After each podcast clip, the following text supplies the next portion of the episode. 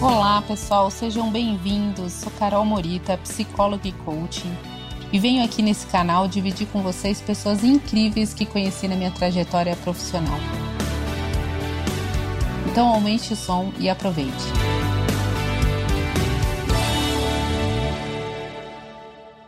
Olá, pessoal! Mais um episódio aqui do Descubra o Seu Talento. E eu não vou falar mais uma vez que os meus convidados são escolhidos a dedos, pessoas muito especiais onde encontrei aí na minha trajetória profissional. Né? E hoje não poderia ser diferente. Trouxe uma pessoa com uma energia maravilhosa, que faz milhares de coisas ao mesmo tempo, né? Que eu admiro, fico olhando o Instagram e falo: caraca, essa mulher tem 48 horas por dia, é demais. Então eu vou deixar ela se apresentar para vocês. Pan, é, Pan, Pan Stracker, não sei o nome, e ela vai se apresentar para vocês, ela vai falar muito mais bonito. E aí, Pan, fala um pouquinho de você. Quem é a Pan?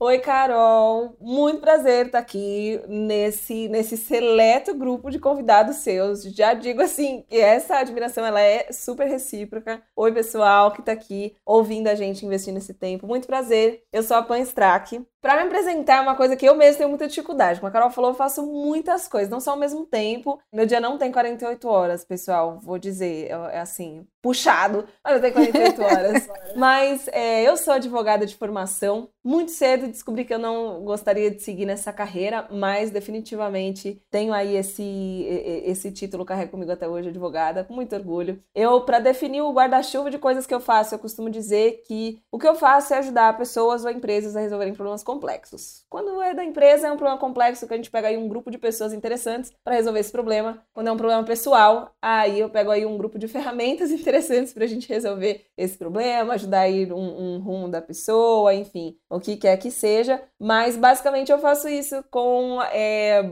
o meu aprendizado aí na vida e basicamente aprendi, aplicando, sejam as coisas que eu aprendi aí durante meus estudos de empreendedorismo, empreendedorismo social, eu tenho uma, uma, uma empresa, aliás, duas, de empreendedorismo social, tem a Kiwi, que é uma assinatura de absorventes orgânicos, tem Intention to Action, que é de desenvolvimento pessoal, e basicamente o que eu uso por trás de tudo isso é Human Centered Design, que é uma forma de você colocar aí o, o humano, né? O que a gente dizia, a mais nova, na verdade, é Life Centered Design, mas a gente coloca aí a vida no, no centro do, das nossas soluções e a gente encontra um caminho do nosso problema até a solução que a gente precisa. Mas muito prazer, pessoal. É, espero poder colaborar aí com, com, um pouquinho com a trajetória de vocês. Não tenho dúvida, Pan. Primeiro que é uma surpresa para mim você ser advogada, né? Imagino como é que foi esse processo de você virar uma advogada. Tem alguém na família? Era um histórico da família ou não? Você realmente decidiu? Como foi isso? Não tem ninguém na minha família que é advogado. Essa foi uma decisão ela veio muito, acho que com a minha trajetória de, de, de colégio mesmo, eu era muito justiceira no colégio. Então, eu era aquela pessoa que ia atrás dos direitos de todo mundo. Eu estava sempre na sala do diretor, eu estava sempre discutindo com algum professor, enfim, o que, que deveria ser feito, o que, que poderia melhorar e tal. E acho que foi, foi daí que veio essa essa vontade de, de estudar de direito, advogar. de ser, é, de, ah, de ser advogada. Eu, quando eu entrei na faculdade, eu queria muito, era isso que eu, eu queria ser justiceira, eu quero ser pelos, pelos fracos oprimidos, era, eu queria advogar por eles. O que eu acabo fazendo hoje, não como advogada, mas eu acho que é importante trazer isso, até porque eu sei que quando você tem ali 17, 18 anos, a tomada de decisão parece que tem um peso tão grande, né? Parece que você vai virar advogado e aquilo vai ser o resto da sua vida, né? Então, é, é uma coisa que traz um pouco de conforto para as pessoas. Eu acho que conhecimento é sempre bom e eu tenho certeza que você deve aproveitar muita coisa do, do direito aí na sua vida, né? Com certeza, com certeza. Eu uma vez a gente já fez tanta coisa nessa vida, mas eu era executiva de vendas na Câmara Americana e eu tive a oportunidade de conhecer muitas pessoas interessantes. E uma vez eu fiz reunião com o CFO de uma empresa super grande. Ele era engenheiro. Eu sei que esse é um caminho mais fácil da gente imaginar, porque a maioria das pessoas é. que trabalham com finanças são engenheiros. Mas eu lembro, na época eu tava assim, eu tava numa transição de carreira e tal, e eu falei, puxa vida, né? Eu sou advogada, mas agora eu tô aqui. E ele me falou uma coisa, ele falou o seguinte: ele falou assim: olha, eu sou um CFO engenheiro, com certeza absoluta. Eu uso muitas das coisas que eu aprendi ali durante essa construção da minha carreira e tudo, e eu trago para cá. Se você um dia fosse, enfim, CFO de uma empresa, você seria uma advogada CFO de uma empresa. Então, o que eh, não são coisas excludentes. Eu, isso sempre ficou na minha cabeça, porque daquele dia em diante, eu passei a ser sempre uma pessoa que é uma advogada fazendo alguma coisa. Então, toda, sei lá, argumentação que eu aprendi, todo o formato de, de, de, procurar, de leitura, seja entendimento de lei, seja, enfim, fazendo uma petição, negociação. Aliás, me descobri uma ótima negociadora, que é uma coisa que eu gosto muito de fazer. E isso, com certeza, assim, você pode ter coisas que colaboram para um papel que você vai fazer na sua vida. Eu costumo pensar como se fosse assim, um potinho e você vai adicionando coisas nesse potinho. É um potinho, ele é grande, ele cabe um montão de coisa. Então, eu tenho estudado direito, adicionou uma coisa aí nesse potinho. E daí, quanto mais eu vou adicionando, eu vou alcançando os lugares que eu quero, enfim, seja é, objetivos profissionais ou pessoais, mas sempre com esse mix que eu coloquei aí dentro desse meu potinho, dentro dessa minha é, receita, que não é uma só, não é uma só e não é a mesma para todo mundo, mas a gente adiciona e a gente vai desenvolvendo o que a gente que quer que a gente vá desenvolver na vida ou na carreira, de acordo com essas coisas que a gente vai adicionando e aprendendo, né? É, não, e é uma analogia legal do potinho que você colocou, porque é isso, né? Quando a gente fala lifelong learning, né? Muitas vezes a gente coloca putz, o que que essa pessoa tem de experiência, né? Até quando você vai começar a trabalhar. Cara, o que que você carrega da sua vida, né? De tudo, da, da sua vida. E a formação é mais uma das coisas que você coloca ali, né? Mas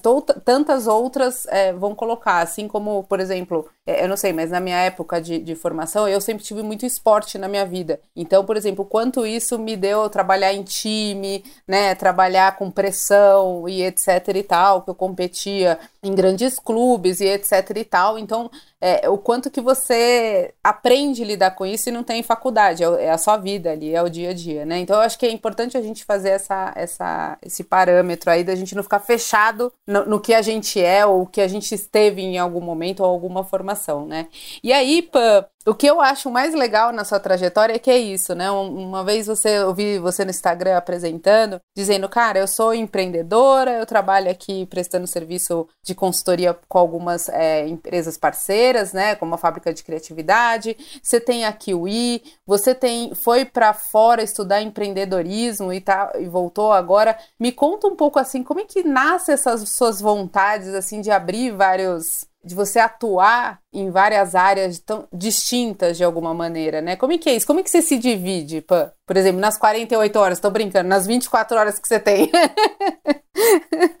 Olha, como que você se divide? Essa é uma pergunta interessante, porque como isso acontece, na verdade, na minha vida, é o contrário. Eu acho que essa é a forma como eu me monto. No fundo, no fundo, cada uma dessas partes ou dessas peças são coisas que são assim extremamente essenciais para mim, para que eu me encontre, para que eu possa atender aí ao um propósito, enfim, para que eu atenda meus objetivos e para que eu continue é, é, me movimentando praticamente assim, caminhando para frente. Eu geralmente o que me empurra, na verdade, para esses lugares é assim, eu sinto alguma falta muito grande de alguma coisa e eu busco, tipo, como que eu vou suprir isso daqui? Porque parece que tá me faltando alguma coisa que, que, que é, é vital para mim, é uma coisa que vem de dentro. Desde muito pequena, eu soube que eu ia ter alguma coisa, alguma coisa minha, que eu ia empreender. Talvez não era empreender a palavra que eu pensava na minha cabeça. Não tem ninguém que empreende. Aliás, hoje até tem, mas assim, quando eu cresci, não tinha ninguém que empreendia na minha família nem nada. Mas eu tinha muito eu tinha pensamentos muito desafiadores do que era a minha realidade, no sentido de quando era pequenininha eu li um livro que chama Pai Rico, Pai Pobre. Talvez eu conhecido, talvez já tenham é, lido, muito pequenininha não, mas eu tinha ali na minha pré-adolescência eu li esse livro. E o livro basicamente fala ali, tipo, é, do, do Robert Kiyosaki, ele cresceu com o pai dele, que é o quem ele chama de pai pobre, e o outro que era o pai que era o pai rico. Então, o, o, que, que, o que, que cada um desses pais via de valor é, na, na, vida, no trabalho, e o pai pobre, que ele chama, é o pai que via valor assim, é, economizar, fazer, não que economizar não seja importante, mas assim, estudar Teu todas carro. as. É. é. mas assim, estudar todas as os, os cupons de supermercado que ele pudesse para economizar. O outro, o pai rico, ele estudava aonde que ele podia investir o dinheiro dele, que era onde o dinheiro dele ia render mais. E eu lembro muito disso que eu fiquei pensando, gente, mas como que eu vou saber se eu tô estudando cupom ou se eu tô estudando aonde que eu vou investir meu dinheiro? Porque assim, eu, eu não era grande, não tinha família, não, família para sustentar. Tá? É, você tinha que se virar. pensando muito isso. É, então assim, isso sempre foi assim, essa falta que daí eu pensava, gente, como é que faz? E como que eu vou e tal? E, e por que, que eu digo que isso era uma coisa muito vital em mim? Porque eu sabia que eu ia ter meu negócio, porque quando eu pensei isso, eu falei, gente, tá muito claro para mim para começar que eu preciso ter o meu negócio. Porque se eu for trabalhar numa empresa, pensa comigo, aquilo que muita gente vê como segurança, como que eu vou confiar que outra pessoa vai estar tá ganhando dinheiro suficiente para pagar o meu salário de mais uma galera? Eu não posso. Eu que preciso ter essa garantia. Olha que, que loucura, porque os dois loucura. têm as suas seguranças e seus riscos. Mas que eu digo que assim, isso era uma coisa muito latente em mim. Então, e aí, eventualmente, enfim, fui estudar direito, tudo. Teve aí uma história que querem saber também como foi a transição. É, eu conto, mas isso sempre foi uma coisa que eu posso te dizer que grita dentro de mim, assim. Eu sinto falta de alguma coisa e daí eu vou e eu olho como que eu posso. Como que eu posso fazer para olhar para montar isso daqui. E eu olho muito também para coisas, é, oportunidades, oportunidades no sentido de. A primeira vez que eu vi alguém fazendo uma palestra, que foi o, o Denilson na Fábrica de Criatividade, conheci ele desde muito pequenininha, mas a primeira vez que eu ouvi fazendo a palestra, que por muitos anos foi uma palestra, um carro-chefe, assim, da Fábrica de Criatividade, eu olhei e eu falei, eu sei fazer isso. Eu sei, eu vou ser muito boa fazendo isso. Assim, eu, eu essa lucidez foi uma coisa que eu tive. Daí, gente, para que eu começasse a fazer palestra, foi outra história, tá? mas naquele dia, eu olhei e eu comecei a estudar aquele conteúdo, porque eu falei, eu acho que eu vou ser boa nisso daí. E aí, tipo, fui traçando esse caminho. Mesma coisa aconteceu com a Kiwi, Kiwi, onde eu empreendo, né? eu morava lá nos Estados Unidos e eu comecei a usar absorvente orgânico, era uma coisa que estava começando a ouvir falar, comecei a estudar lá e tal sobre isso. E aí, quando eu vim aqui para o Brasil numa das vezes, eu precisava de absorvente não tinha absorvente orgânico aqui. E eu falei, puxa, eu tô acostumada com ele. Não tinha. Fiquei com isso na cabeça. Na outra vez que eu vim, falei, gente, será que alguém mais? Porque daí eu comecei a ter uma vontade, assim, eu queria que as pessoas, que minhas amigas... Conhecessem, né? Exatamente. Eu falei, eu queria que elas conhecessem. Então eu trouxe um bocado, um monte de pacote de absorvente na mala, que se eu fosse pra dar Traficante de absorvente. É. eu trouxe e falei, deixa eu ver como é que vai ser. E coloquei para vender. Em duas horas vendeu no meu Instagram. Gente, Instagram não é assim, colocou vende, tá? Não é, não é simples assim a conta, não. É, vende se é bom, no fundo, no fundo. E aquilo provou para mim e falou: puxa, tem uma oportunidade aqui. E aí, mais do que uma oportunidade, eu falei: se tem gente querendo absorvente orgânico e aqui não tem absorvente orgânico, eu preciso trazer isso. Então, tipo, é uma coisa assim, é um anseio. Essas, essas horas do meu dia, como que elas se dividem, é no fundo, no fundo, é esse anseio. Como que eu somo, como que eu vou adicionando aí mais coisas no meu potinho de novo, como que eu encaixo essas peças que a minha sensação é no, no meu quebra-cabeça. Eu olho e eu falo: tá faltando essa daqui. E daí eu vou lá e construo por conta disso que eu falei é, ali no comecinho, por exemplo, dessa, de, do livro que eu li ali na adolescência, que era a minha impressão é de que eu preciso fazer. E por isso que eu tenho super essa veia empreendedora, de que eu vou lá, vou botar a mão na massa, se tá faltando uma peça no meu quebra-cabeça, eu preciso construir aí essa peça. Isso é muito de traço de personalidade meu também. Você é ariana, Pan, ou não? Não, olha, eu não sou, mas eu sou libriana. Aí acho que vem a justiceira que mora dentro de mim. Mas alguma vez eu fiz uma passada, eu não manjo muito essas coisas, gente, mas é. hoje em dia a gente vai se inteirando um pouco mais e a minha, minha lua é em Libra. Eu tenho muita coisa em Libra, tá? Mas a, o, agora não vou saber o que é. Mas é um. Ah, não. Meu ascendente é em Libra. E a minha lua é em Ares. É porque Ares eu sei que é o único que eu fui atrás falar quais são as características aqui. Que eu vi que eu tinha alguma coisinha ali em, em Ares. E aí comecei a identificar várias coisas ali. É, você vê. Não, você tem uma energia mesmo, uma energia assim de, de Ares, né? Mas o Libra tem essa coisa justiceira mesmo. Essa coisa de, de ser humano, de trabalhar com pessoas, de entender essa complexidade do ser humano, né? Que tudo tem que pôr na balança. Então, eu tenho bastante. Eu também tenho bastante Libra. Eu sou virginiana. Aquelas, aquelas para quem eu não falei ainda no podcast, gente, mas eu sou virginiana. Chata pra caramba, tô brincando. Bom, mas Pan, voltando pro nosso bate-papo da carreira aqui, eu queria entender um pouco como é, você falou da QI, né? O, o quanto que você, por exemplo, você come, você fez um teste ali, um MVP, falou, pô, deixa eu ver se funciona, tal, funcionou. E, e esse espírito de testar e aprender e errar, podia dar errado, podia dar certo, né?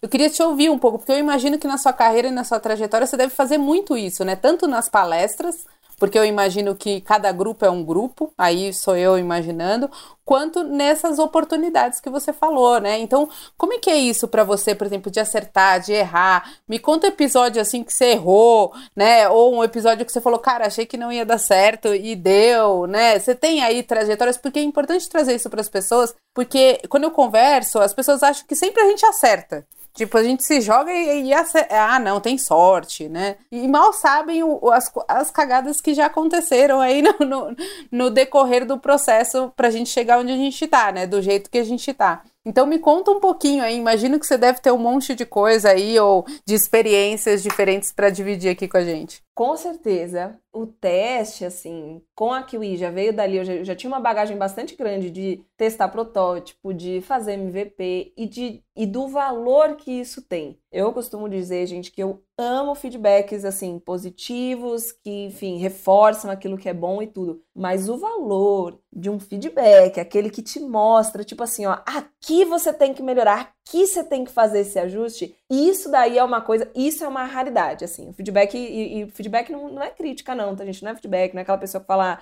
ah, eu sou muito sincera, não tem nada com isso. É, é aquela pessoa que realmente, ela te traz pra, traz pra sua visão uma coisa que tá no seu ponto cego. Você não tá enxergando e a pessoa traz. Isso daí é de um valor, assim, tremendo. Isso, eu já tinha com muita clareza o valor que isso tinha quando eu trouxe para cá os absorventes eh, pela primeira vez, para fazer essa, essa primeira venda e tudo. Teve até um, um, um feedback interessante do, desse, dessa própria primeira venda. Enfim, a primeira coisa que eu percebi foi, quando você vai fazer alguns testes, é importante você saber ali o que, que você está testando, para você não tentar também deixar tudo perfeito, porque não adianta. Você, você vai dar umas escorregadas ali. E uma coisa que foi interessante, quando eu fiz esse, esse primeiro teste, a primeira coisa que eu testei foi, tipo, tem mercado para isso, beleza? Porque vendeu ah, rápido, assim, tem interesse, no fundo, no fundo, né? Aí a gente depois, enfim, eu tive que ver de compra recorrente, como que seria, mas ah, essa, é, esse interesse ele existia. Mas uma das coisas que um, um, feedback que eu, que eu recebi, que no fundo no fundo eu levei para a vida, que é as pessoas elas estão em momentos diferentes. É aquilo que você pensa na sua carreira, tipo, você tem, você pode querer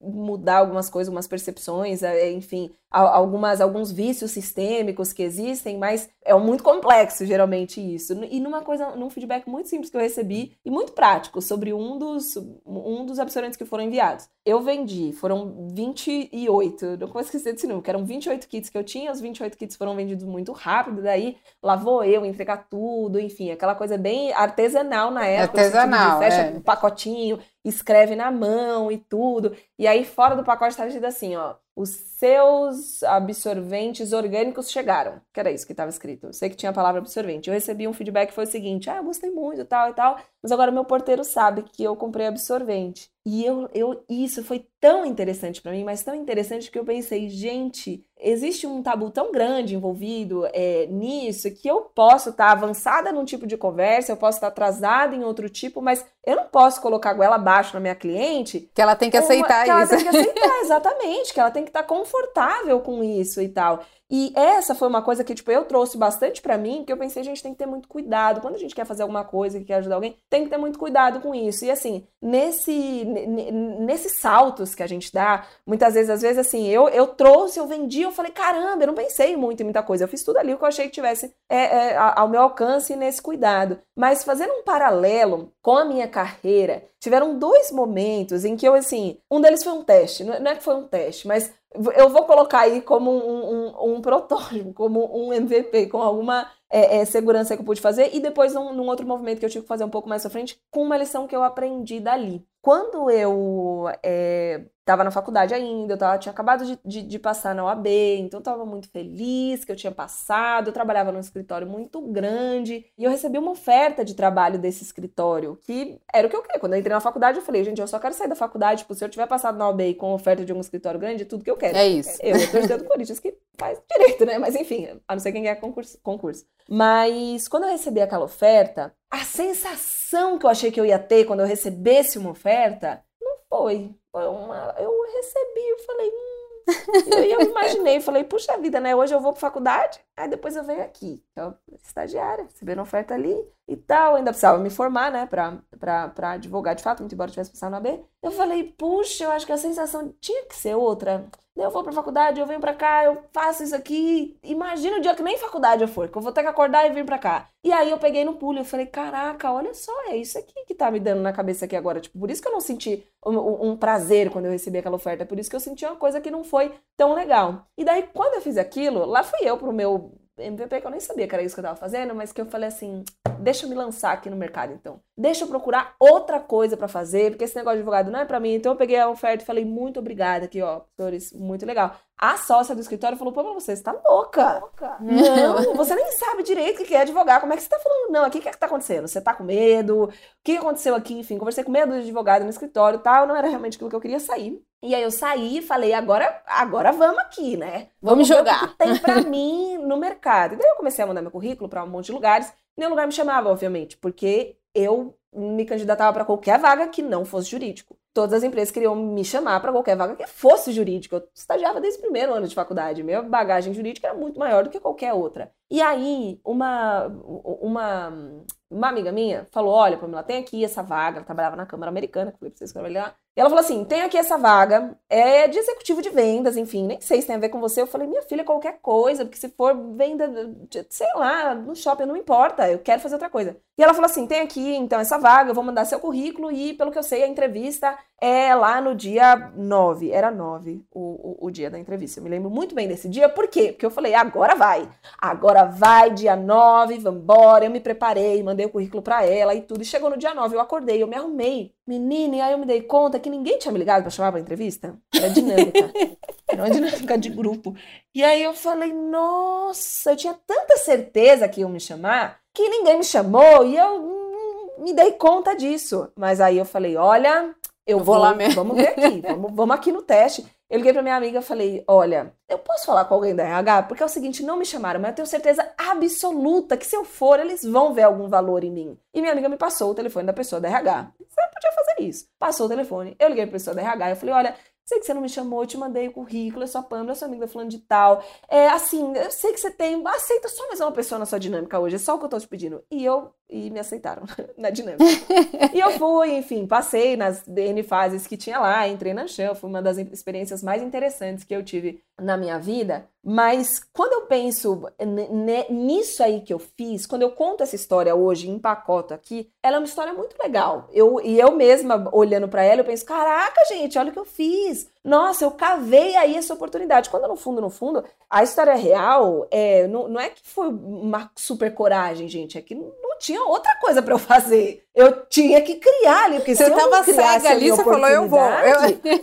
Exatamente. Como que eu ia fazer outra coisa? E esse comparativo aí, tipo, quando a gente tem carreiras e coisas que a gente aprende, é, foi que um segundo momento da minha carreira, eu tive o ímpeto de fazer esse mesmo movimento. Num outro momento, eu voltei a trabalhar no escritório de advocacia, não foi como advogada, foi por conta de habilidades de negociação que eu tinha, era para lidar com clientes. O advogado não gostava muito de, de lidar, um escritório médio isso daí. O advogado não gostava muito, então eu ia lidar com os clientes, porque eu conhecia o mundo jurídico e eu ia, enfim, negociar preço e tal. Foi muito legal, amei, fiz uma baita negociação com a Beverly, adorei. Mas chegou uma hora que eu precisava sair desse, desse outro escritório também, porque eu senti, falei, realmente, não é o que eu quero mesmo, enfim, eu tava certa lá atrás, vim aqui e comprovei. Só que uma coisa que a gente aprende quando a gente vai fazendo isso é, da outra vez, eu dei um salto, eu me joguei assim. Eu saí e pulei. Sem paraquedas, pulou. Sem paraquedas, exatamente. E dessa vez eu tive um pouco mais de calma. Eu falei, olha, eu já identifiquei. Então, quando a gente tá falando assim de carreira, a gente identifica alguns passos que a gente tem que tomar e assim, se jogar é uma coisa legal, que às vezes faz sentido, mas ali eu identifiquei e falei, agora, agora tá bom, eu identifiquei. E o que que eu vou fazer com isso? Que acho que é basicamente muita, muito para onde minha carreira foi hoje, que é assim, eu cheguei a uma oportunidade, daí eu penso, e o que que eu vou fazer com isso? Na Kiwi, eu trouxe ali os absorventes, é, eu enxerguei ali a oportunidade, tudo bem. E o que, que eu vou fazer com isso? Ouvir as pessoas, no caso ali então, ouvir aquele feedback, não tá mais escrito, a gente só escreve Kiwi, a gente passa por situações esses dias, eu pessoalmente fui fazer uma entrega, porque enfim, tinha atrasado, e gente, é absorvente, quando precisa, precisa, e a gente entrega até esse comprometimento. E a pessoa na portaria me perguntava, mas o que, que é que você está entregando? E eu falava, olha, é um produto assim, assim, assim. Porque às vezes, às vezes a pessoa não quer saber. Mas quando a gente tem, quando a gente se encontra muitas vezes na nossa carreira nesses nesses ímpetos, ou quando a gente entende, sei lá, eu não sei quem tá ouvindo aqui a gente, às vezes, puxa, eu entendi que eu não quero mais ficar no meu emprego que eu tô hoje. Eu entendi que de repente eu não quero mais é, essa faculdade que eu tô fazendo, esse curso que eu tô fazendo, não é onde eu quero estar tá hoje. É, é assim, então tá bom. Então vamos parar e vamos pensar. Onde será que você quer estar? Tá? Faz sentido você dar esse salto agora? Não faz sentido e tal. E quando a gente tem essa calma toda, é muito interessante porque daí a gente começa a, a, a realmente procurar encontrar essas lacunas do que, que eu estou sentindo falta e como que eu posso preencher essas lacunas. E aí isso explica um pouco também desse meu quebra-cabeça de coisas que aparentemente estão meio que desconexas, mas que no fundo, no fundo, elas estão todas conectadas, que, que faça no fim do dia é isso, é entender. A gente tem esse problema, como que eu desenho esse caminho do ponto A para o ponto B. Mas, opa, uma das coisas que você trouxe aí que é muito interessante e que eu vejo muito, essa coisa de você primeiro identificar, que é muito isso que acontece é, no, nos processos de coaching, né, que normalmente é, eu tenho aqui.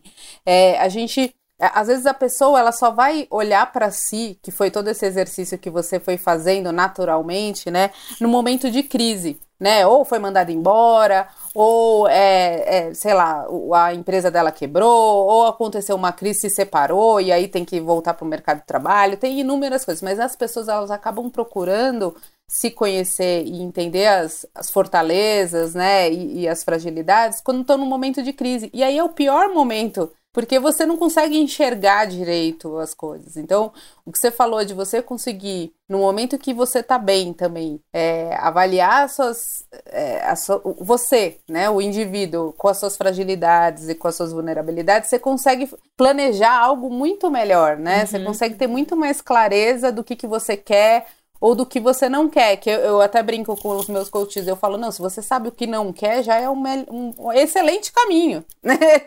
tipo, já, já não é, é muito já... mais fácil a gente saber o que não quer do que a gente quer, né? É. Exatamente. Eu chamar isso, eu não sei que o pessoal, gente, eu não sei que tanto pessoal fala de zona de conforto, ah, mas eu tava na minha zona de conforto. Se tava confortável, você não ia querer sair, eu chamo de zona de desconforto, só que é um é. desconforto que a gente se acostuma. Então, eu, eu falo, quanto mais cedo a gente identifica qual é a nossa zona de desconforto, a gente vai atrás do conforto. E não o contrário, tô na minha zona de conforto, então eu preciso ficar desconfortável aqui para ir. Eu sei, é, é, é, é, uma analogia assim que a gente muitas vezes faz. O contrário, claro, ele faz sentido, mas quanto antes a gente identifica que a gente está numa zona de desconforto, antes a gente vai atrás de alguma coisa. Só que é um desconforto que a gente está acostumadinho ali. Então tá, tá tudo bom. é que tem gente que naturalmente consegue ter esse desconforto. É um interno desconfortável, né? Falou inconformado. Freud explica, né? Tipo, aquele que tá sempre procurando, como você falou. Mas tem gente que não, fica lá paradinho, né?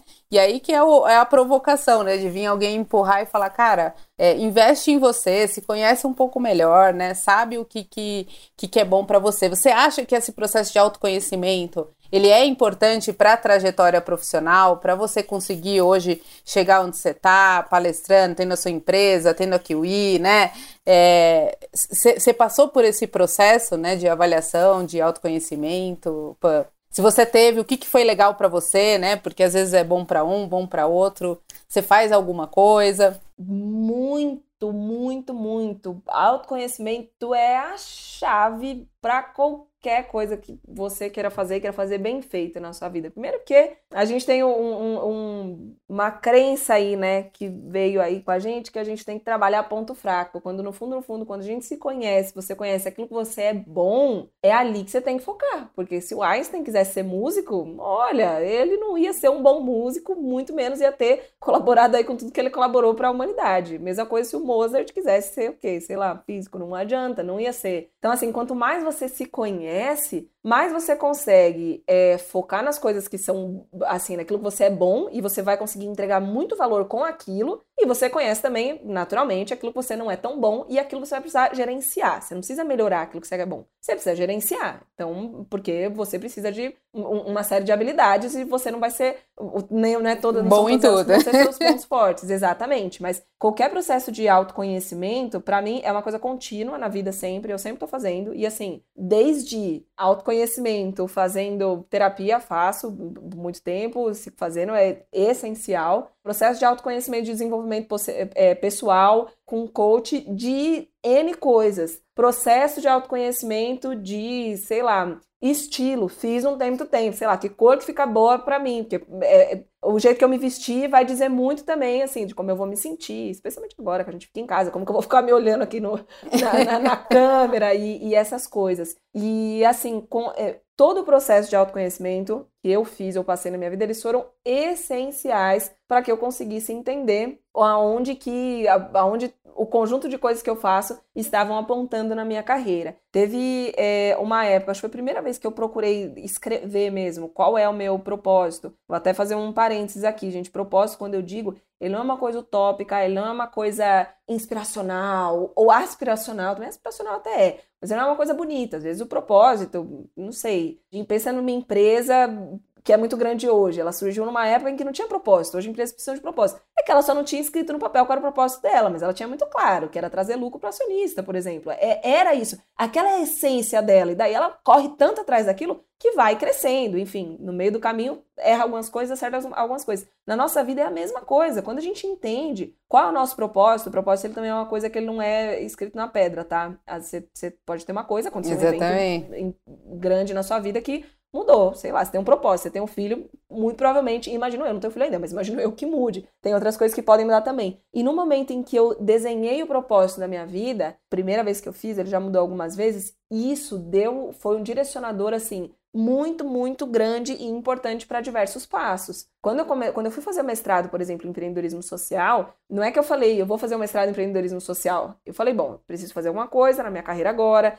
queria fazer alguma coisa é, fora, estava morando na Califórnia, e eu fui olhando, e assim, eu fui fazendo uma busca, eu não sabia direito ainda pelo que, que eu estava buscando, só que eu sabia que a maioria das coisas ali não faziam sentido para mim. Então, meu marido na época fazia MBA. Eu tinha muito contato com MBA e tudo. Muitos amigos imaginavam que eu ia acabar fazendo MBA e tudo. Eu comecei o processo e tal, mas aquilo não fazia sentido nenhum para mim. E na minha cabeça eu falava, gente, MBA é muito legal. Tem diversas pessoas que fazem, é importante, enfim, na, na carreira. Mas para minha carreira, aquilo não fazia sentido. Eu falava, gente, olha quantos MBA estão se formando aqui, só com ele, só de amigo que ele tem aqui. Eu quero outras coisas. E eu fui buscando, buscando, buscando, até que eu encontrei o mestrado de empreendedorismo social, coincidentemente, na mesma universidade que a gente morava é, ali perto. E assim, a partir do momento que eu encontrei aquilo, e, e de novo, quem tá ouvindo aqui, gente, se às vezes você não sabe o jeito que você tá procurando, Continua procurando, porque a hora que você vai encontrar, você vai saber. Quando eu encontrei o mestrado de empreendedorismo, é, de empreendedorismo social, as inscrições já estavam fechadas para aquele ano, mas eu precisava começar naquele ano.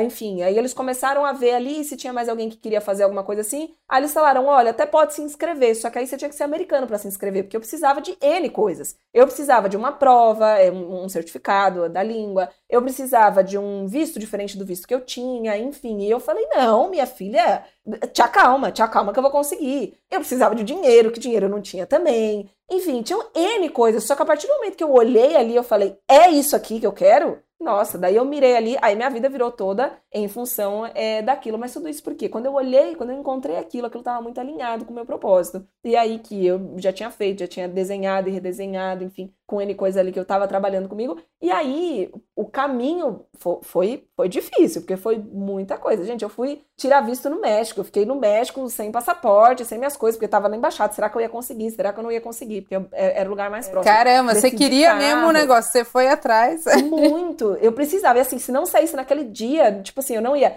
É, meu, meu, eu só poderia começar o curso com o visto em dia. E a orientação, se eu não me engano, foi no fim de semana. Foi tipo assim, no domingo. Terça-feira eu tava no México para pegar o negócio, eu consegui pegar meu passaporte e voltei para os Estados Unidos na sexta-feira. Então, assim, e, e você ia contar a história com detalhes aqui, parece o máximo. E não é, o máximo não é a história. O máximo é se conhecer. O máximo é tudo que eu estava fazendo antes disso, essa busca, olhando, parece comigo, não parece, por que, que não parece, enfim. Todo esse, esse processo, eu ia em muitos eventos da universidade, do que quer que seja, eu tava lá. Chegou uma época assim, que os amigos do meu marido, um dia um amigo dele ligou para mim e falou: Pan, você tá aqui no evento? Eu falei: Que evento, meu filho? Tipo, nem sei o que tá acontecendo. Não, é um evento de aluno. Eu falei: Só para aluno? Ele é. Eu falei: Olha, eu não sabia, mas de qualquer forma eu não sou aluna. Ele: Não, você tem que vir porque esse evento é sua, é sua cara. Você tem que vir para cá. E eu nem não tava lá ainda. Só que quando você se conhece muito bem, você consegue, as pessoas percebem. Isso Percebe? Você, você dá é essa percepção para as pessoas. E aí,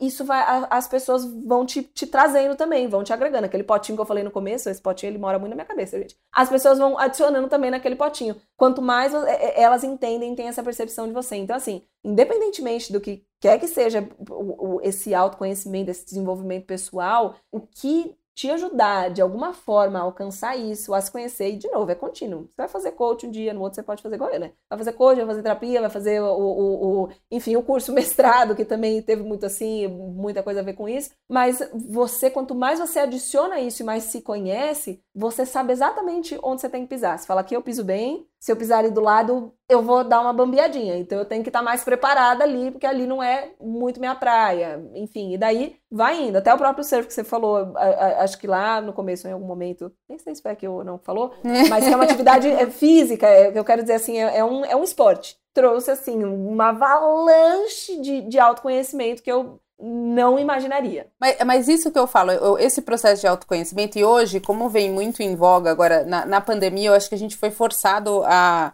entrar nesse processo de autoconhecimento, mesmo quem não queria, né? De alguma maneira teve que, que entrar em contato consigo ali dentro de casa, com, com as relações, né? E eu acho que esse processo de autoconhecimento é como você falou, ele é contínuo.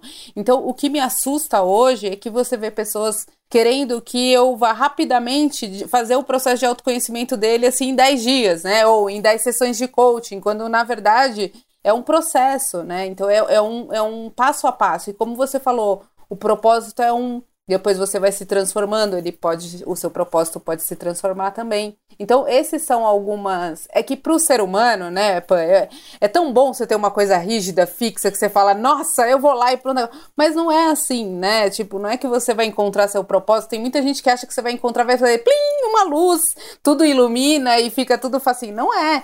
Você pode ter um processo de autoconhecimento enorme e tá caminhando ainda sem saber aonde tá. Mas tudo bem, se você tem esse processo de autoconhecimento, na hora que você encontrar, vai dar o um match. Vai, você vai falar, aqui, achei. Era isso, né? E, e, e eu acredito muito nisso. Tem um, um, livro, não sei se você leu, chama Sincronicidade. Onde ele fala um pouco, que é, é muito legal, e ele fala desses acontecimentos é, que são. que não fazem conexão, não tem conexão e que em algum momento lá na frente, eu acho que até o Steve Jobs ele fala isso, ele, ele vai fazer sentido lá na frente, tipo, então é, é, é esse caminho da sincronicidade, ou seja, das coisas que estão acontecendo que você nem dá muito valor e acontece no momento certo, na hora certa, naquela hora que tinha que acontecer, entendeu? Os encontros, tanto das pessoas quanto das oportunidades etc e tal. Então, é, eu acho que isso é muito bacana e eu sempre trago aqui para as pessoas essa questão do autoconhecimento, porque hoje eu não tenho dúvida, tem gente que investe dinheiro, sei lá, em pós-graduação, em mestrado, em MBA, acho que é super importante, acho que tem que ter, tem que ter a hora certa também de fazer,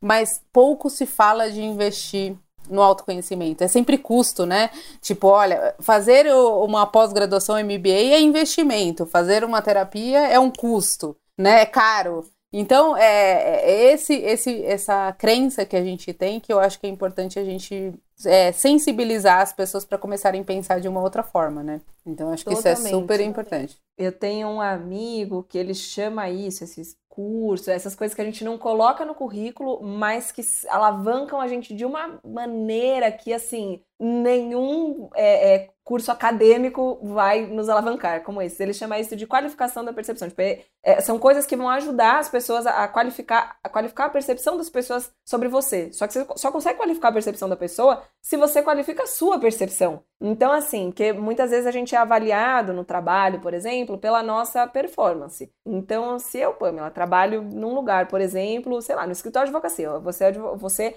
avaliada pela minha performance como é, advogada. E ninguém vai explorar talentos meus de oratória, de desenvolvimento pessoal, de inovação, se eu não me apresentar dessa forma, se eu não apresentar é, esses talentos para essas pessoas. Só que eu só vou conseguir apresentar isso se eu me conhecer. Se, porque daí eu me conheço, porque daí eu entendo qual aonde que, que eu sou boa, quais são é, é qualidades nesse sentido mesmo de assim, o que, que eu tenho facilidade para fazer, o que, que eu não tenho tanta facilidade para eu poder me apresentar por completo. E isso é muito mais profundo e complexo do que qualquer curso acadêmico que eu tenha no currículo, que também é importante, mas assim, é tão importante quanto. A gente quanto, tem esse. Exatamente. É, é, parece que tá desbalanceado, assim. É, exatamente, tá desbalanceado. Que tem o mesmo peso. E até essa busca de propósito, essas coisas, quando a gente fala assim, eu sempre digo assim: encontrar, gente, é o de menos. Não é que é o de menos, mas o importante é quando você coloca a intenção. Quando você acorda com intenção. Eu acordo com intenção de fazer, sei lá, meu trabalho bem feito hoje. Hoje eu estava dando uma mentoria de manhã é, e a minha mentorada falou, ela falou, nossa, tipo, ela tava, ela falou, ontem eu trabalhei das 5 da manhã até as 9 da noite, mas, e a gente, é, é cedinho a mentoria, e ela tava assim, com uma energia, Pilhada. com um brilho. É, que eu falei assim, mas eu tenho certeza que foi, foi muito bom. Aquilo que você trabalhou, né? Porque você não tá parecendo cansada. Ela, não, eu coloquei um objetivo de manhã. Eu falei, tudo que eu fizer eu vou fazer bem feito. para mim, foi o melhor exemplo, que eu falei, isso é propósito. Foi, foi o propósito do dia, ali, do dia, do começo do dia até o fim do dia. Não é que é uma coisa da vida, ela não falou minha vida toda, vou fazer sem o peso. Ela falou, vou fazer bem feito. Então, todo e-mail que ela respondeu, ela fez isso, trabalhou um montão de horas, e assim, tava ali, porque ela colocou essa essa intenção que vem junto, só que a gente só sabe quando a gente se conhece. E se conhecer também, né, gente? Dá trabalho, não vem de uma hora para outra. Não tem outra pessoa que faz essa mágica pra gente também. Então aí não tem. a coach fala que você tem que fazer alguma coisa e tal, não é, não vai te dar ali uma receita, um negócio, faz essa conta, chegou no final, não é, dá dá bastante trabalho, mas é imensamente recompensador. É, eu, eu, vou, eu vou aproveitar aqui para ver uma coisa que eu achei muito interessante você compartilhando, que foi você aprendendo aula de surf. Você falando do seu medo do mar, né? E isso eu achei muito interessante. Eu acho que vale trazer aqui para o pessoal como é que foi esse seu processo de autoconhecimento, porque esse daí eu acompanhei ali e falei, cara, bati palma, porque não é fácil. Não é fácil vencer medos, que eu sei que todos nós temos inúmeros, né? Mas eu também Assim como você, eu, eu tentei um dia fazer uma aula de surf, foi uma tragédia, minhas filhas ficaram rindo da minha cara. Eu falei, não vou passar mais essa vergonha, mas eu também morro de medo de mar. Então eu acho que eu me identifiquei quando você contou essa história. Eu acho que vale contar aqui pra galera. Conta um pouquinho esse seu processo aí de autoconhecimento. Eu adoro te ver surfando, eu fico me realizando, falar, ai, que legal! Ai, que bom, que bom saber disso, porque olha, eu vou dizer, gente, realmente esse foi, na verdade é, né? é um processo, ainda está acontecendo, mas o surf é uma coisa que desde muito pequena eu olhava, eu falava, tá aí uma coisa que deve ser muito legal. Descer uma onda em cima dessa prancha. Esse negócio deve ser muito legal, porque imagina, eu gostava muito de skate, só que skate você cai, você cai no asfalto, o, o surf você cai, você cai na água. Olha só que maravilhoso, não machuca igual. Mas ao mesmo tempo eu pensava, só que essa é uma coisa que eu nunca vou fazer. Assim, mas nunca vou fazer, porque não tem como. Eu tenho muito medo, é, não, não vai dar. Tipo, sei nadar, eu entro no mar, mas assim, imagina, eu lá no fundo, eu não sei o que tem embaixo, eu não sei nem dizer do que, que eu tinha medo. Não sei se eu tinha medo de tubarão, se, que é uma chance muito pequena, tá, gente? É mais fácil você ser atingido por um raio na cabeça do que um tubarão de pegar, mas você, eu ia entrar lá com medo do tubarão. Só que quando eu fui morar na Califórnia, começou a abrir essa possibilidade para mim. Eu falei, gente, se eu quiser mesmo, mesmo aprender, Vai ser agora aqui. é a hora, porque tô morando aqui, entendeu? Do lado da praia. Se eu quiser aprender, vai ser agora. E esse processo começou lá eu, enfim, comprei uma prancha, eu ia no mar. Muitas vezes eu fui surfar com o pessoal, todo mundo ia pro outside. Outside, quando você sai lá, você vai lá com o pessoal, tipo, pro fundo, né? Onde ficam surfistas lá longe. E eu ficava no raso, porque eu não, não assim, medo, medo. É, e um medo irracional, tá? É um medo, gente, tipo, era um medo assim, o mar tava calmo, era medo assim. Todo mundo tem medo, tá? O Gabriel Medina não tem medo. Você quer, vai assistir vídeo dele, vai falar que ele tem medo. Óbvio, é o tamanho de água, do, do tanto de água que tá caindo na cabeça dele, gente. Não tem como. Vocês já viram, eles ficam machucados, às vezes. Medo, esse é, é que nem normal. medo de avião, né? Eu falo que tem dois tipos de pessoa: aquele que fala que tem medo e aquele que mente, que fala que não. Mas todo mundo Exato. tem.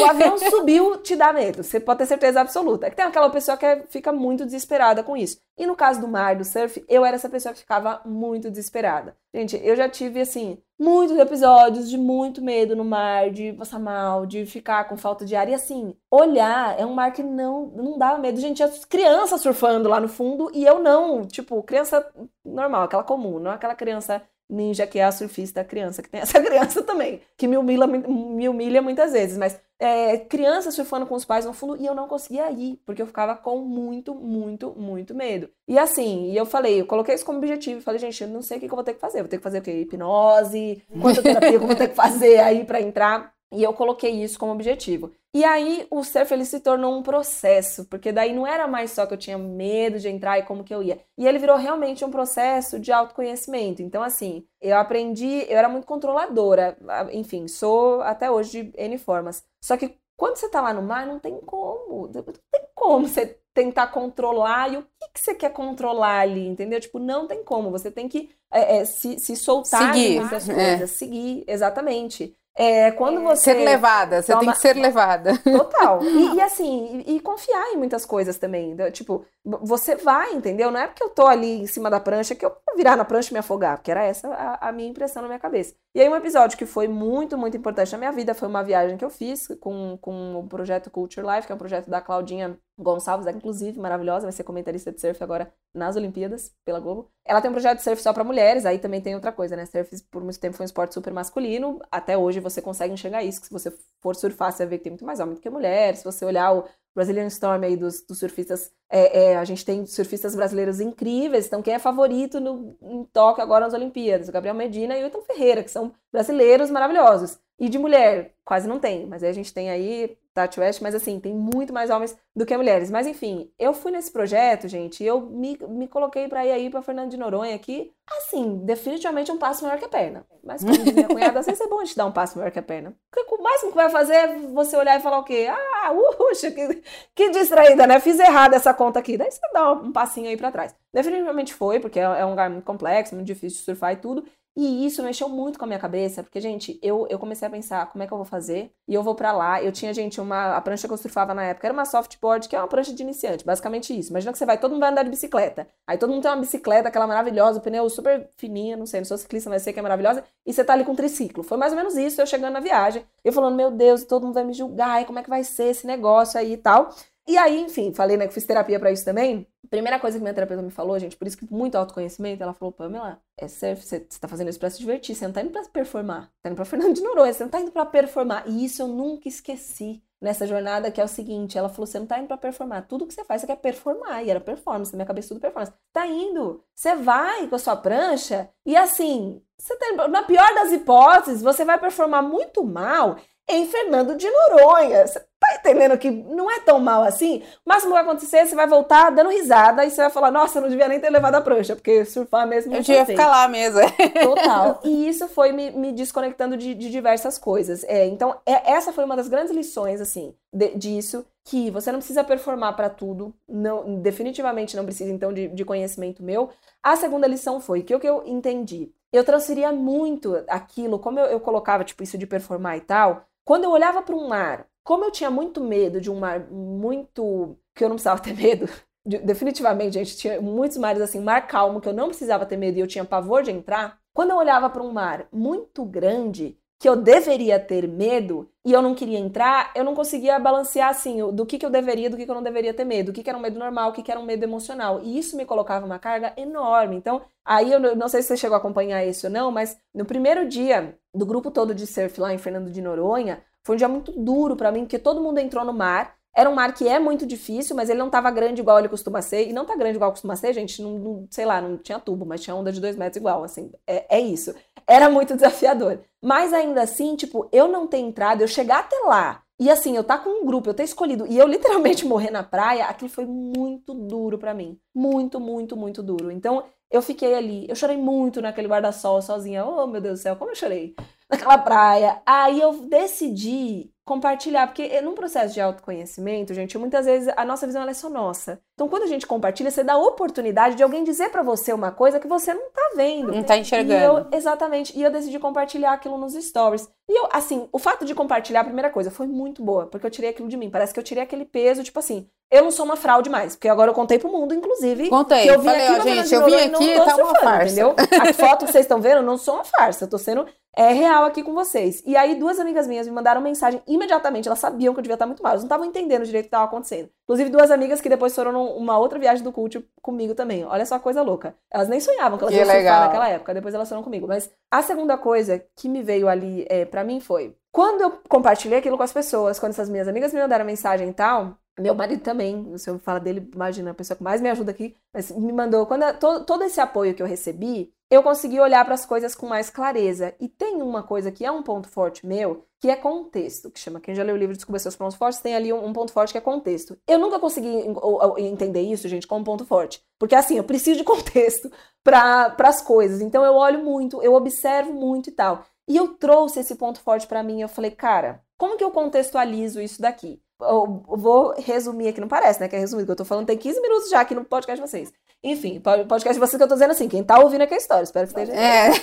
Mas eu trouxe isso de contextualização e eu comecei a olhar e entender ali o que, que era então o mar. Então eu contei o tempo da onda, que tudo são coisas que a gente precisa fazer. Mas é como se eu tivesse quebrado aquele mar que era um monstro para mim em pequenas coisas. Então eu fui contando o tempo das ondas, olhando aonde que seria melhor eu entrar e tudo aquilo, aquele todo o tempo que eu fiquei ali sentada observando, eu usei aquilo a meu favor e falei, gente, eu observei tanto, o que, que eu posso fazer? E aí eu olhei, todo mundo entra por um lugar que geralmente assim é, é, é pela corrente, que é onde, onde o mar te puxa para dentro, que é mais fácil, é um lugar óbvio de você entrar. Só que geralmente é um lugar que ele é muito balançado assim, e eu ficava com muito medo, e ele é perto das pedras. Então ali era um lugar que eu não ia entrar, não ia entrar. Pode ser o lugar mais fácil do mundo, para quem? Para todo mundo menos eu. Então eu entendi aquilo ali. Eu olhei um outro lugar, que é no meio do mar, um lugar que, tipo, gente, não entra. Você surfa, não é pelo meio do mar que você vai entrar. Só que eu me sentia mais segura ali, porque não era tão bagunçado. E porque eu tinha contado as ondas, eu tinha contado o tempo, eu sabia quando ia virar série e tudo. Resumindo a história, eu peguei minha, minha prancha, entrei sozinha. Ninguém tinha entrado sozinha, gente. Todo mundo entra, você entra junto. Você vai ali, ninguém, com a minha experiência, com meu um aninho surfando num, num triciclo. Lembra bem, triciclo. De repente, quando eu vi, eu tava lá no fundo. Gente, eu tremia tanto. Eu, eu tava tão assim, eu falei, e agora? Eu cheguei aqui, o que eu faço aqui agora? Fui procurar alguém que eu conhecesse. E assim, vou dizer para vocês, eu não, eu não, eu não peguei uma onda ali. E definitivamente não era o que eu queria fazer. Aquelas ondas eram muito grandes para mim. Mas o fato de eu ter entrado, de eu estar tá lá no mar com uma onda de dois metros, que ela pode quebrar na sua cabeça. E é esse o medo que te dá. O que, que você vai fazer se aquilo quebra na sua cabeça? Mas eu fiquei ali. Eu contei. A hora que eu saí, Olha, acho que eu nunca senti uma felicidade tão grande. Eu ter pego qualquer onda que eu peguei, eu não senti uma felicidade tão grande do que ter é, entrado nesse, nesse mar, que é a onda que todo mundo quer surfar, o tubo que todo mundo quer surfar em Fernando de Noronha. Naturalmente, o tubo tá na minha timeline bem lá longe, mas eu ter entrado aí. E isso trouxe para mim, assim, nesse processo de autoconhecimento, é, é, muitas coisas para mim. Primeiro, que eu falei lá no começo, disso assim, desse controle que não adianta, tipo, é uma característica minha, ser controladora, eu não vou lutar contra isso.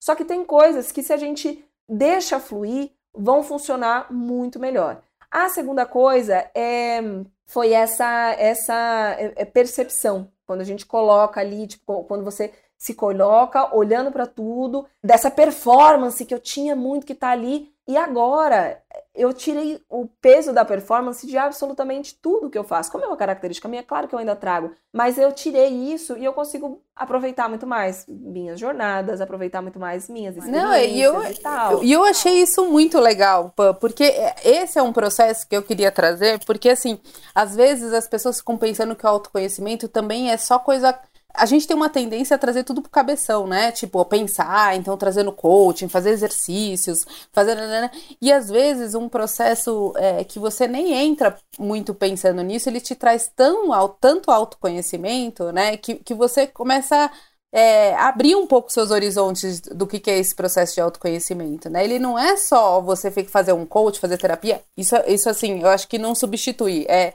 mas todo o processo que você faz de alguma maneira, ou se relaciona, novo principalmente, ele é um autoconhecimento. Eu não sei se você já teve a oportunidade, mas, por exemplo, eu, eu passei por um processo de autoconhecimento com argila. Né, o quanto você mexe com argila quando você começa a fazer algumas coisas tal, e a conexão que você tem de mexer na terra e etc. Tem, e para mim foi um processo muito. Foi no, na minha formação de coach, né? Foi uma descoberta muito grande isso, né? Que maravilhoso. De como é que você é, colocar suas emoções, né? Como é que sai? Porque eu falava, ah, eu não sei mexer nisso, eu não sei fazer o formato. Quando você começa a aceitar que você não vai ser perfeito, mas que você vai fazer do seu jeito, com a sua energia ali, né? E que sai coisas que te representam, que as pessoas te enxergam naquele objeto, né? Então é muito louco, você começa a se olhar de uma outra maneira. Então, eu acho que a gente tem que ampliar um pouco a visão nessa questão, e eu acho que você tem muito isso, de estar tá aberto às oportunidades que aparecem para esse processo de autoconhecimento, né? Eu acho que essa é a provocação que fica aqui nesse nosso bate-papo, da gente se abrir também e não ficar tão procurando coisas ajustadas, né? Ah, é isso, é aquilo, é assim abre para as milhões de oportunidades que tem, né? Vê o que é bom para você. Tem gente que vai até para astrologia, vai fazer. O que, que eu fiz esses dias que eu achei, eu achei o máximo? Constelação. Você pode fazer. Eu não sou contra nada, desde que faça bem para a pessoa e a pessoa se encontre, ache um momento, né, adequado. Eu acho que isso isso é fundamental. E eu adorei ver o seu processo. Continue.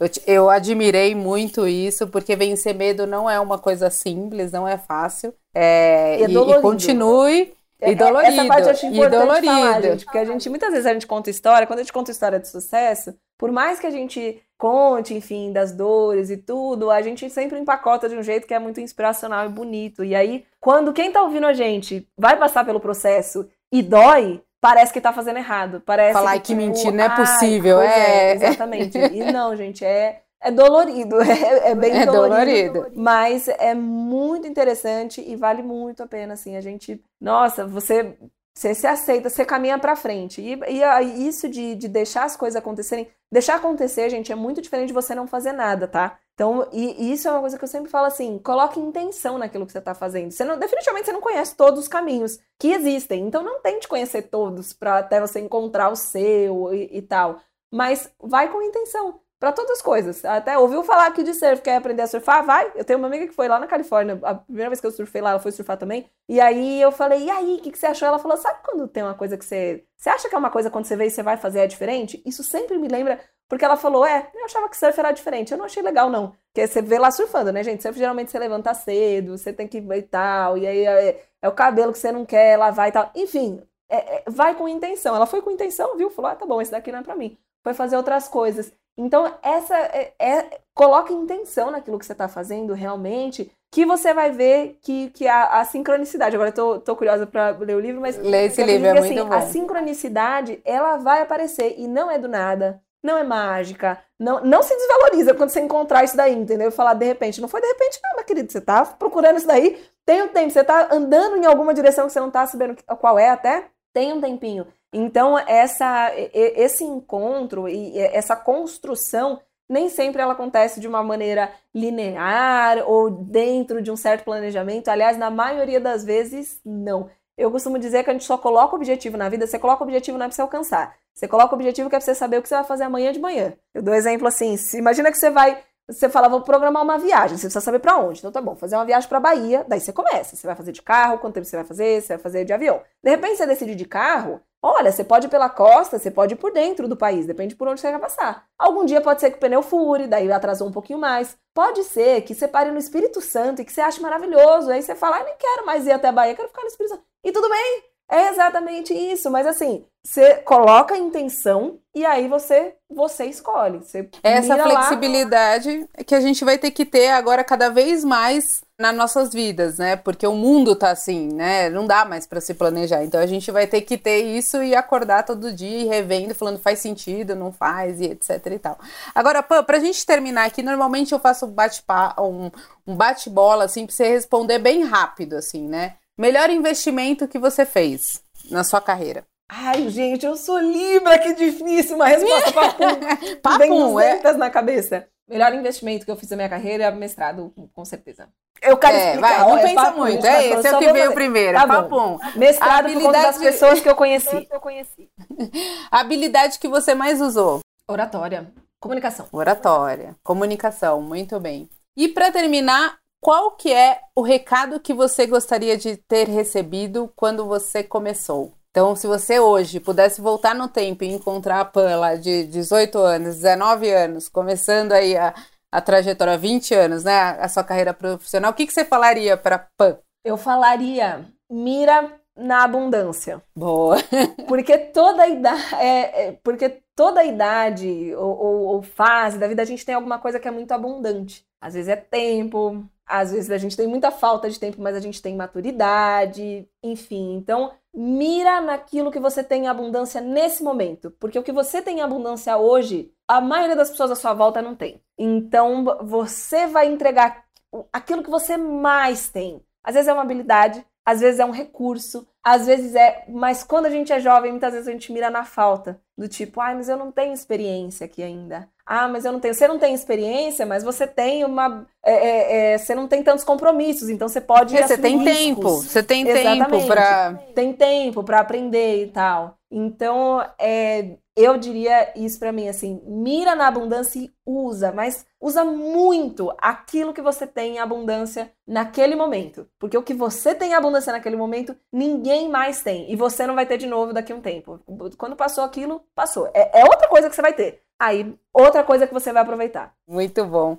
E, e para finalizar, o pessoal que quiser te conhecer, te seguir, falar com você, que gostou da sua história ou quer trocar alguma coisa, como é que as pessoas te acham? Gente, Instagram, arroba Panstrack, S-T-R-A-C-K-E, soletrei esse nome a minha vida toda, tá? Uhum. Mas, é, e é um prazer, eu gosto muito de conversar. Pode me seguir lá, pode me mandar DM, tá com dúvida, ah, não sei o quê. Muita gente conhece, às vezes, minha trajetória e fala, ah, eu quero trocar de carreira, a gente pode bater um papo. Sim, já te respondo, podemos. Pode me mandar mensagem lá que vai ser um prazer é, conhecê-los e me apresentar um pouco mais para vocês também. Isso, e trocar um pouquinho, que é o que a gente gosta de fazer, né, Pan? A gente, Totalmente. eu falo que se esse, esse bate-papo, ele tocar o coração de uma pessoa, a gente já atingiu o nosso objetivo aqui, né? De fazer a pessoa refletir, pensar diferente, trazer uma inspiração, uma ideia, é, uma reflexão, ou ao mesmo uma compaixão consigo mesmo. Não, tudo bem, então é, pode ser assim, né? Eu acho que às vezes a gente ouve muitas coisas para nos ajudar também. Então essa é a ideia.